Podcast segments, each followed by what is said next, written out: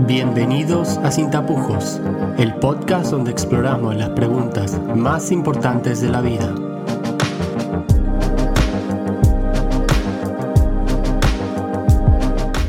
Episodio número 8. Pornografía.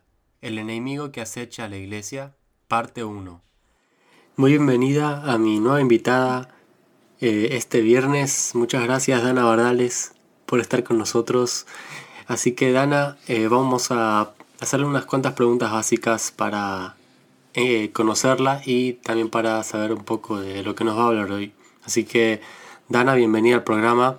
Introducite y decinos quién sos, qué estudiaste y por qué estudiaste eso y de qué nos venís a hablar hoy.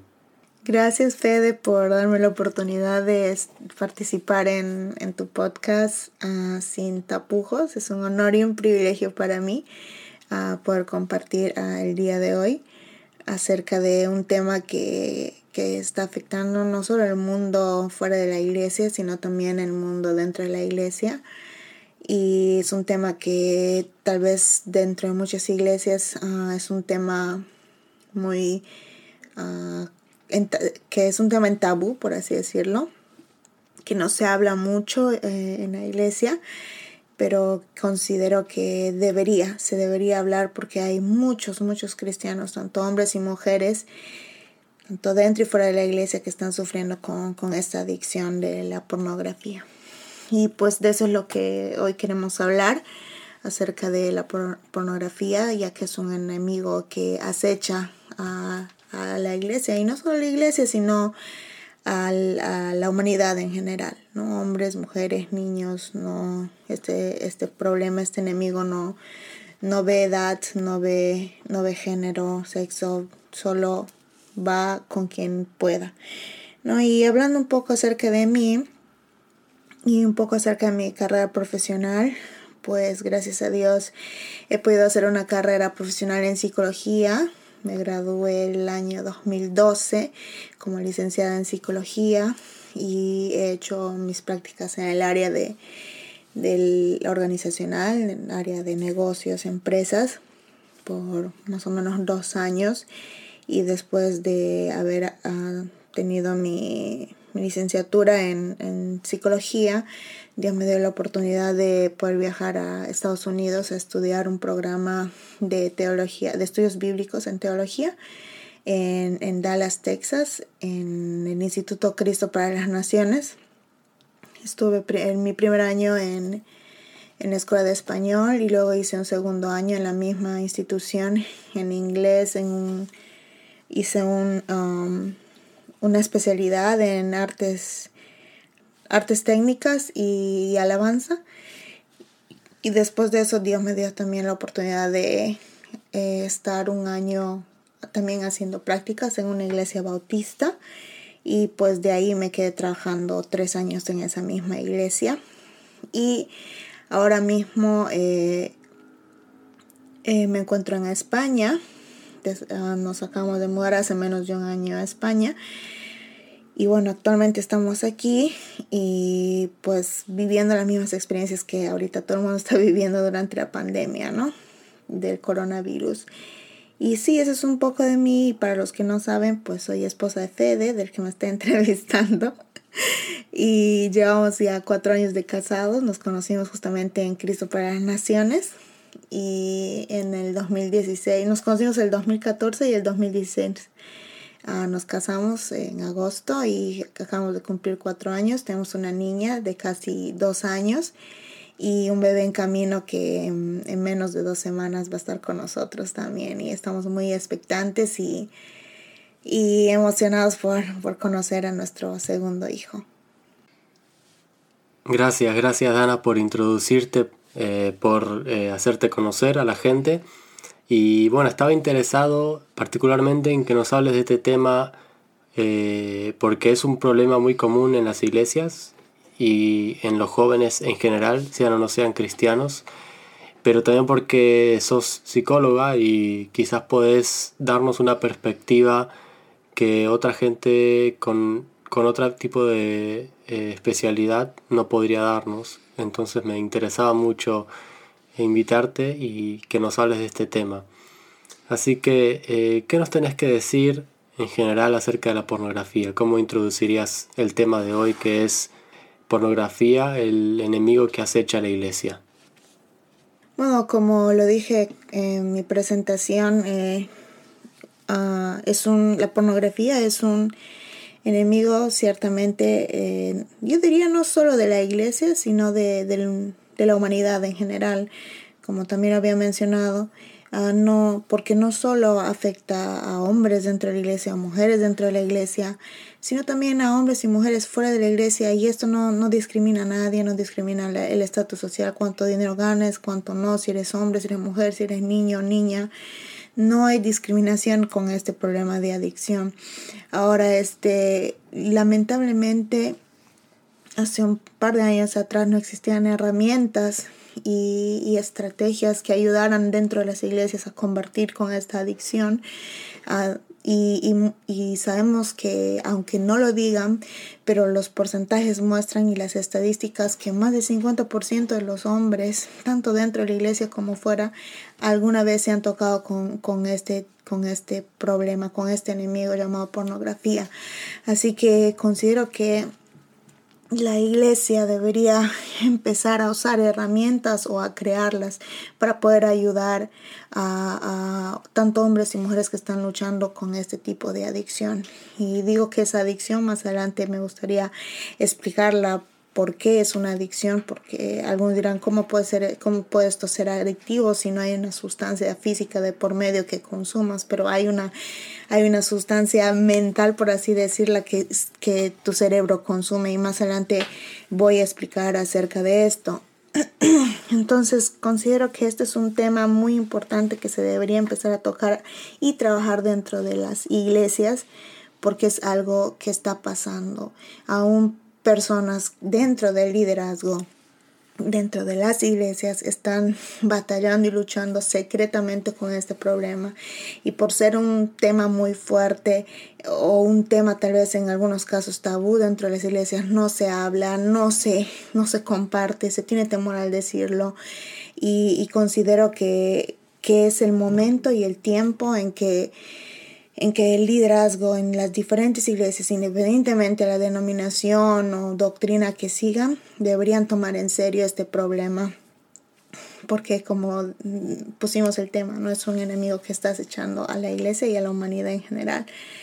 Ahora, cuando hablamos de pornografía, nos estamos refiriendo exactamente a, cualquier material literario, artístico o cinematográfico que se exhibe de una manera, de una manera explícita las partes íntimas o en otras palabras las, los genitales, vagina, pene, más claro, y acciones sexuales que tienen como el objetivo principal en la persona que está viendo o consumiendo excitar al espectador de manera sexual.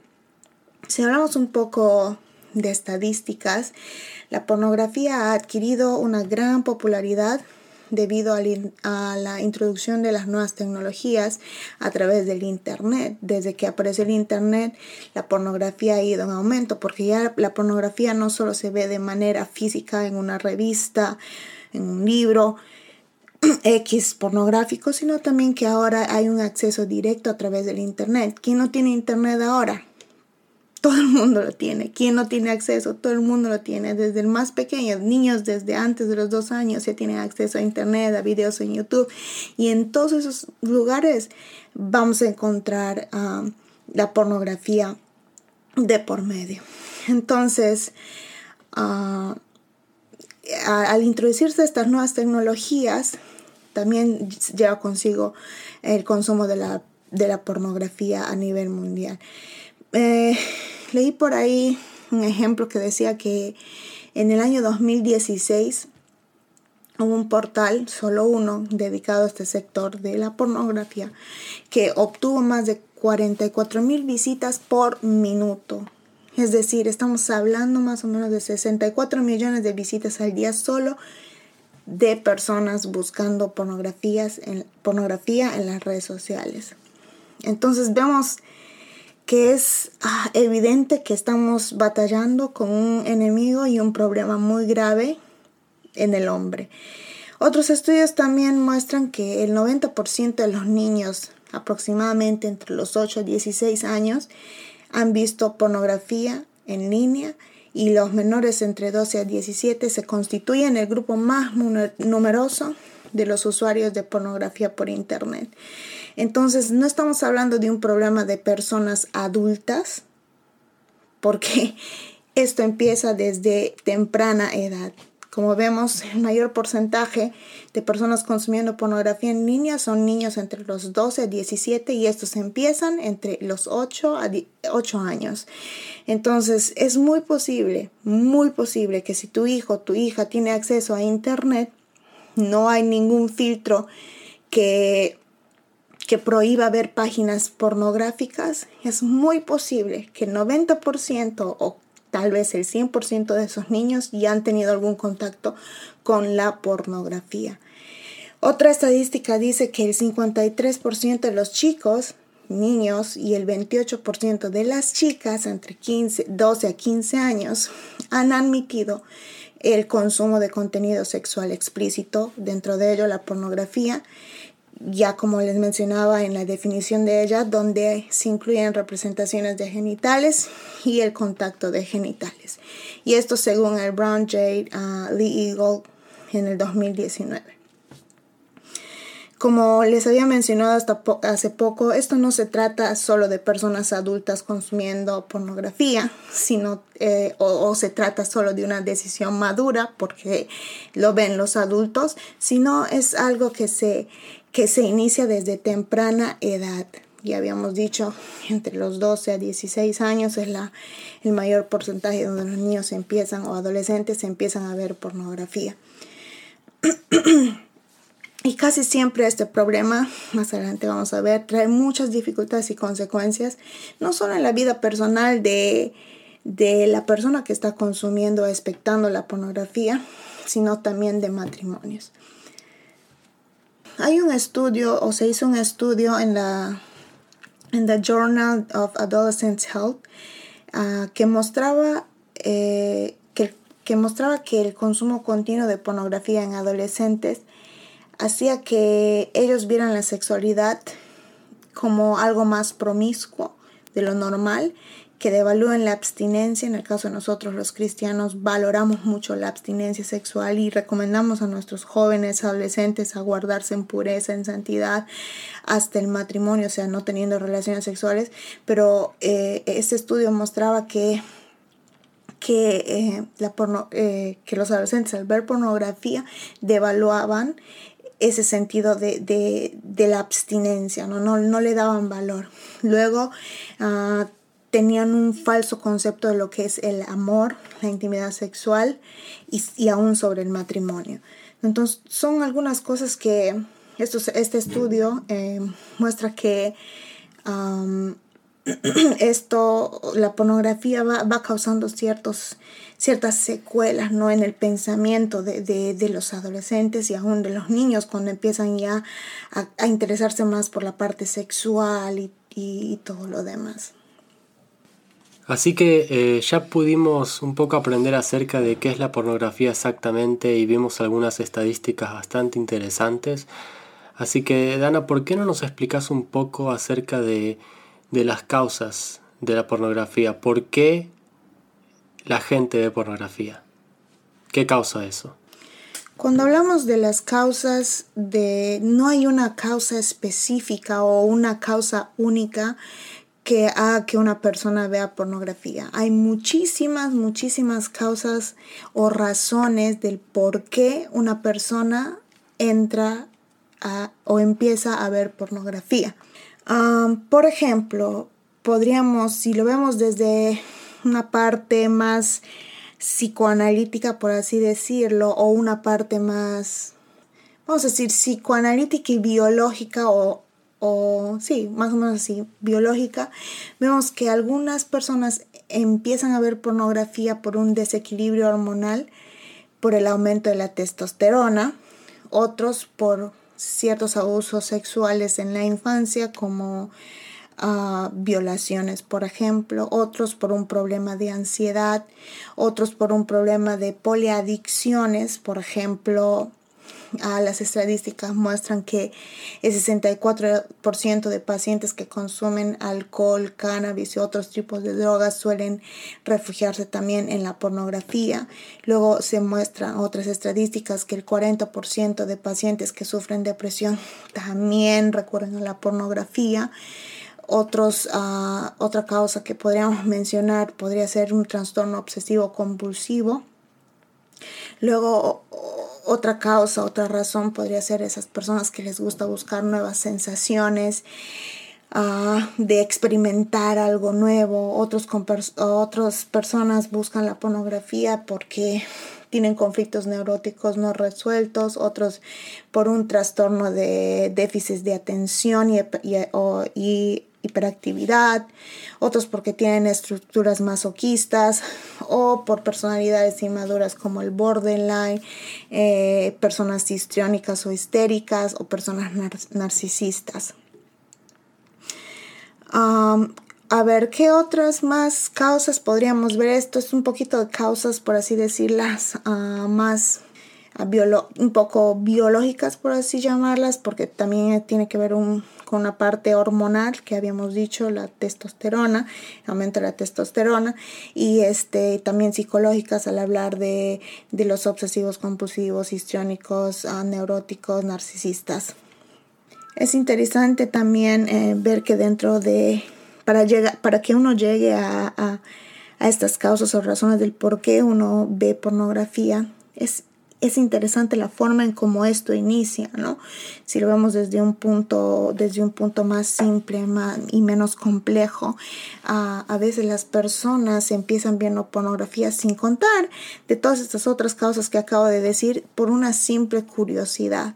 ¿no? A ver qué es, voy a entrar a ver y a ver qué encuentro, a ver si me va a afectar esto a mí o no o simplemente estabas ah, viendo en el computador y ¡pum! de repente sale una publicidad por ahí que llama tu atención y de casualidad dices, a ver, voy a entrar a ver cómo es esto, cómo es aquello.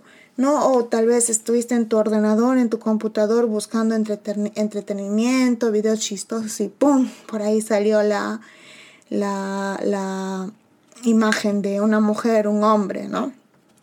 Cualquiera sea el caso, eh, esto en cuando uno va a empezar a, consumir pornografía empieza como una falsa con una falsa percepción.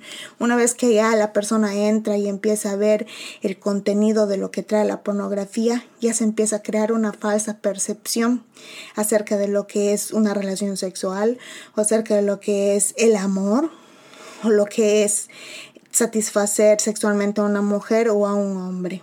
Entonces, así es como muchas personas empiezan, tal vez como una curiosidad o de repente casualidad salió por ahí hice clic y ya, y entré a ello. Y, y, una vez que alguien empieza a ver pornografía una vez, y no hay control, no hay dominio propio, empieza otra vez y otra vez y luego quiere seguir viendo, ya no está contento con el primer contenido que vio y la siguiente vez quiere seguir viendo otro contenido y otro contenido y otro contenido más excitante para esa persona que está consumiendo la pornografía. Y otra de las causas que podríamos también este, considerar según Fitzbig, es un poco difícil eh, decir el apellido de esta persona, pero es Fitzgibbons. A otra de las causas que él menciona, por qué una persona, aún dentro del matrimonio, teniendo a alguien con quien tener relaciones sexuales, busca la pornografía, él lo llama la causa que él dice es por la soledad dentro del matrimonio. Y él dice, la pareja se ha distanciado dentro del hogar ellos se aman, pero no están juntos, especialmente en las noches. Ellos se encuentran en habitaciones separadas y hacen diferentes pisos de la casa. Ese es el peor error. Este autor dice aquello que es otra de las causas por la que una persona, sea hombre o mujer, llega a consumir pornografía. También podemos ver eh, otras causas como los conflictos emocionales y, personales, uh, por ejemplo, mi, siento que tengo una pobre imagen corporal, un excesivo sentido de responsabilidad, falta de equilibrio en mi vida, desconfianza por parte de los demás, me siento aislado socialmente o siento que, te, siento que hay una falta de aceptación por parte de mis semejantes y una ira reprimida. Esto podrían uh, ser otras las causas. Y por último, no querría dejar este factor importante también y considero que es una de las causas por la cual una persona puede empezar a ver pornografía. Es porque un antecesor, por así decirlo, un padre o una madre, ha también sufrido de adicción a la pornografía. Entonces, si tu padre, tu madre en el pasado han consumido pornografía, es muy posible, no al 100% seguro, pero es muy posible que si un antecesor tuyo ha consumido eh, la pornografía, es muy posible que tu hijo o tu hija también lo hagan. Ya habíamos dicho las ya habíamos mencionado otras razones. La pornografía está en todos lados, acechando. Y, y si tienen acceso a internet tus hijos, tus hijas, no te digo con seguridad que hayan visto, pero que van a tener publicidad pornográfica, si no hay filtros en tu computador, pues es muy seguro que, que sí. ¿No? Entonces, este, estos son algunas de las causas que, que pues tal vez habrá más, pero creo que eh, estas son muy suficientes ya por la cual una, una persona eh, comienza a ver pornografía. Así que gracias Dana, estuvimos viendo un poco acerca de las causas de por qué una persona ve contenido pornográfico. Así que independientemente de la causa específica, en el momento en el que una persona ve pornografía, ¿qué ocurre en su cerebro? Es interesante esta pregunta ya que es obvio que una persona al consumir algo que, que contenga sustancia no hace que pase algo extraordinario en el cerebro. ¿no? Por ejemplo, algunos dicen cómo es que la pornografía puede causar un tipo de adicción si no, si no estoy consumiendo nada, o sea, no estoy poniendo nada dentro de mi sistema digestivo que afecte a mi sangre o, o a mi cerebro lo que sea, ¿no? Como en el caso de consumir drogas o en el caso de ser adicto al alcohol por ejemplo. No, pues hay, hay dos tipos de adicciones. Hay adicciones que contienen sustancias y adicciones que no necesariamente tiene que haber una sustancia para que sea una adicción. Por ejemplo, hay personas que son adictas, si hablamos de adicción con sustancias, que es las que más conocemos, pues hablaríamos de adicciones como al alcohol, como a cualquier tipo de, ah, de droga, no algún tipo de fármaco. Es un ejemplo con adicciones con sustancias, pero también hay un tipo de adicciones que no necesariamente tienen que tener sustancias, como vamos a llamar así, personas que tienen problemas de ludopatía, que tienen adicción a los juegos, por ejemplo, personas que tienen adicción a las compras, no pueden vivir si es que no están comprando, comprando, comprando. Y dentro de ellos, y hay otros tipos de ejemplos también, pero dentro de este tipo de adicción se encuentra la pornografía.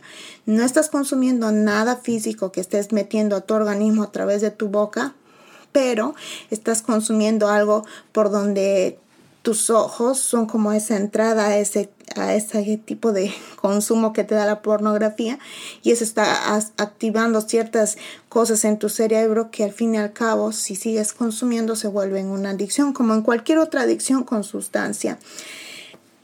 En el caso de la pornografía, cuando una persona empieza a consumir pornografía, empieza a ver pornografía, empieza a suceder algo interesante y es que la estructura y el funcionamiento del cerebro se alteran provocando que surja una adicción o un comportamiento adictivo. Por ejemplo, cuando una persona mantiene relaciones sexuales eh, y, las y, empieza a visualizarlas o, o, visionarlas, esta la conduce a la liberación en el cerebro de una, de una sustancia llamada dopamina que es un neurotransmisor uh, cerebral que está relacionado con las funciones motrices, las emociones y también el sentimiento del placer. En este caso, la pornografía hace que ese neurotransmisor cerebral llamado dopamina se active.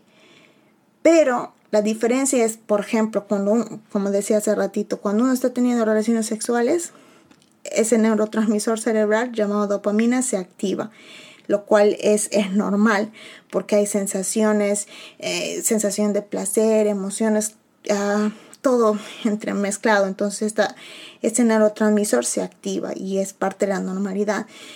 Pero cuando hablamos o cuando una persona ve pornografía, cuando ya hablamos del tema de pornografía, este, eh, la pornografía hace que, que este, este neurotransmisor llamado dopamina produzca una especie de inundación que, o sea, quiere decir que, esta, que este neurotransmisor, en vez de, de, en vez de expandirse o salir de manera natural como en un acto natural, natural en el sexo, lo que hace la pornografía es que esto sea mucho más, que este neurotransmisor sea más excesivo.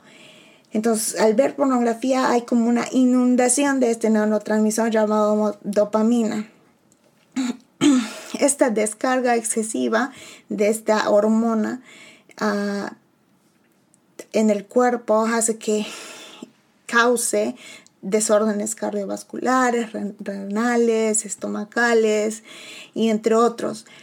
Pero además de ello, además de producirse esta descarga, lo que el organismo necesita es volver a producirlas nuevamente. Es por eso que la persona cuando empieza a ver pornografía la primera vez, la siguiente vez lo que vio ya no le satisface y quiere ver algo más.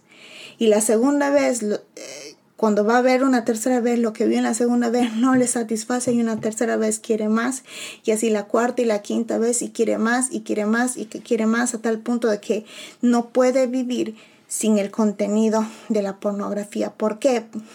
Si hablamos desde la parte neurológica o del cerebro es porque se está, cada vez que uno ve pornografía, se está produciendo este, este neurotransmisor cerebral llamado dopamina en mayor cantidad. Entonces, entonces es por ello que la siguiente vez el cerebro pide más, pide más, a tal punto que ya una persona no, puede vivir sin, sin, este, sin, sin esa, esa sensación de ver o sin esa necesidad o cómo podría decirlo. Claro, sí, no podría vivir sin ver pornografías así de manera sencilla por así decirlo. Cuando esto pasa, ah, hace que el cerebro necesite de más dopamina para que pueda sentir el, mismo efecto y nos ofrece una razón de peso para volver a ver más pornografía. Por eso es que llamamos y, decimos que la pornografía es una adicción. Como decía Joe Schrank, decía que los cerebros responden al cambio químico cuando se libera la dopamina y hay una sensación de placer, el cerebro primitivo envía el mensaje de repetir el comportamiento de la sensación deseada. Esto lo dice Joe Schrank, especialista en adicciones.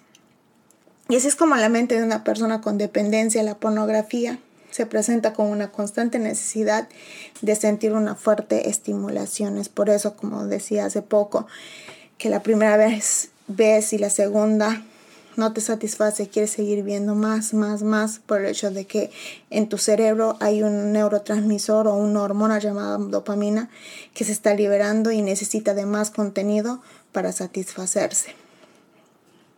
Y por esa misma razón, eh, el cerebro de un alto consumidor de contenido de pornografía uh, se compara con el de una persona con dependencia al alcohol o una, una persona con dependencia a cualquier tipo de, de droga.